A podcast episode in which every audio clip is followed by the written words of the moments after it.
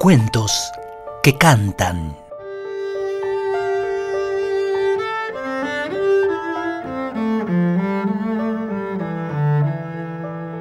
Érase una vez una preciosa muchacha llamada Untombina.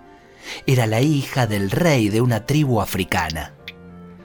A unos kilómetros de su hogar había un lago muy famoso en toda la comarca porque en él se escondía un terrible monstruo que, según se contaba, devoraba a todo aquel que merodeaba por allí.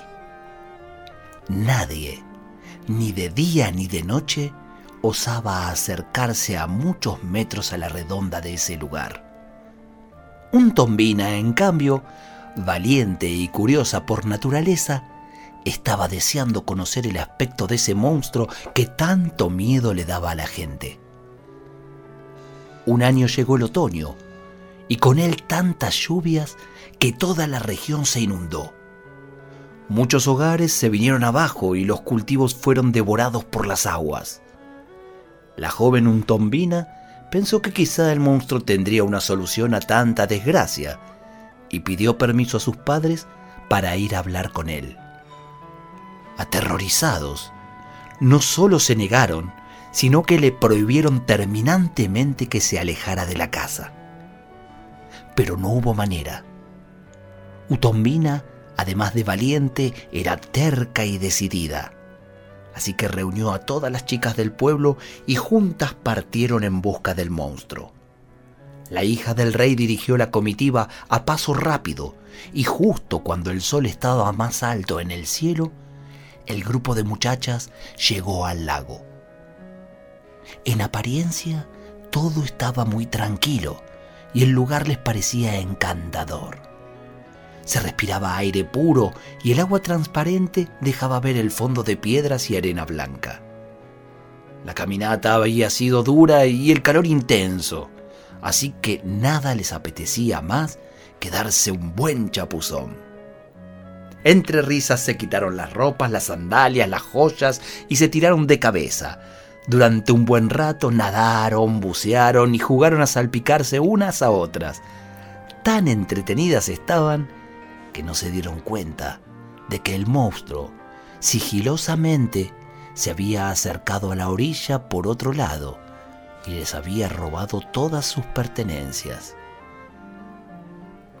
Cuando la primera muchacha salió del agua para vestirse, no encontró su ropa y avisó a todas las demás de lo que había sucedido. Asustadísimas comenzaron a gritar y a preguntarse qué podían hacer. No podían volver desnudas al pueblo.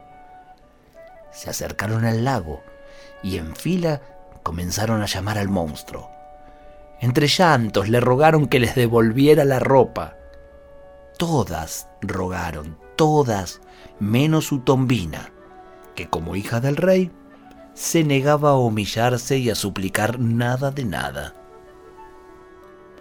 El monstruo escuchó las peticiones y asomando la cabeza comenzó a escupir ropa, anillos, pulseras.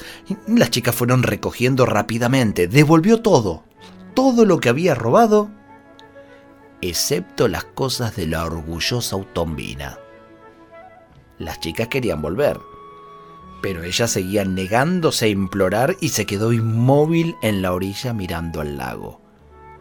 Su actitud consiguió enfadar al monstruo, que en un arrebato de ira salió inesperadamente del lago y de un bocado se la tragó. Todas las jovencitas volvieron a chillar, presas del pánico, y corrieron al pueblo para contar al rey lo que había sucedido. Destrozado por la pena, el rey decidió actuar.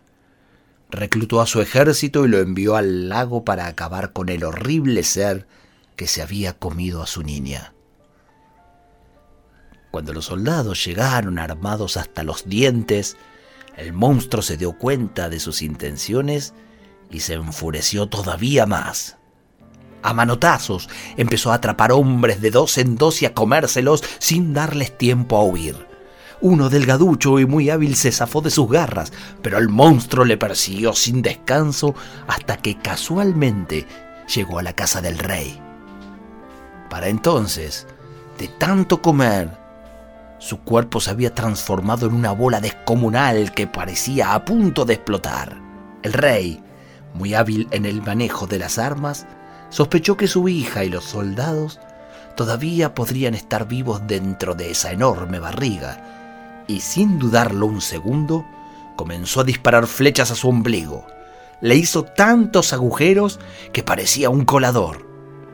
Por el más grande de esos agujeros fueron saliendo uno a uno todos los hombres que habían sido comidos por la fiera. La última en aparecer ante sus ojos, sana y salva, fue su preciosa hija. El malvado monstruo dejó de respirar y todos agradecieron a Utombina su valentía. Gracias a su orgullo y tosudez, había conseguido acabar con el monstruo para siempre. Al monstruo de la laguna le gusta bailar la morga. ¿Pero cómo? Este no es el monstruo que baila cumbia. Llegando el mes de febrero, la murga empezó a ensayar y el monstruo de la laguna salió a buscar un disfraz. Se puso antifaz de piojo y plumas como el chajá. ¿Qué chaja? No quiere que lo descubran mientras dure el carnaval. No quiere que lo descubran mientras dure el Le da carnaval. vergüenza. Se mezcla entre las comparsas, queriendo disimular. Se esconde entre los tambores, siguiendo su repicar. Pero tiene un gran problema, por más que lleve disfraz, la gente lo reconoce cuando se pone a bailar. La gente lo reconoce cuando se pone a bailar. Si mueve las manos para carnaval, no parece piojo. Si mueve los hombros para carnaval, ni chaja tampoco. Si mueve los pies para carnaval,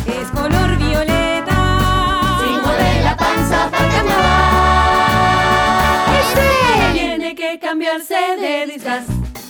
El monstruo de la laguna intenta con algo más. ¿Qué más? Careta de terotero y cola de cara ya. Pero tiene un gran problema, por más que cambie el disfraz,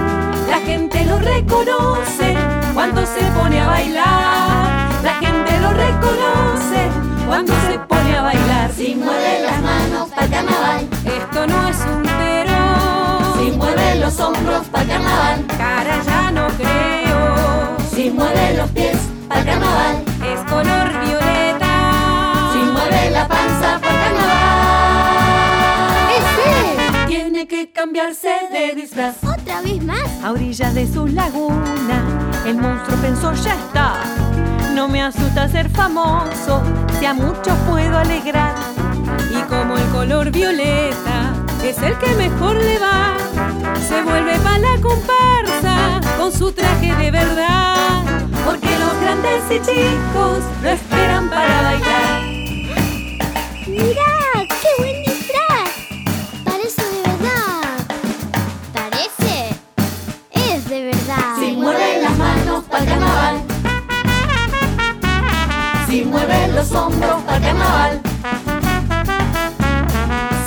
Si mueve los pies para carnaval. Si mueve la panza para carnaval. Si mueve las manos para carnaval. Si mueve los hombros para carnaval. Si mueve los pies para carnaval. Si mueve la panza para carnaval.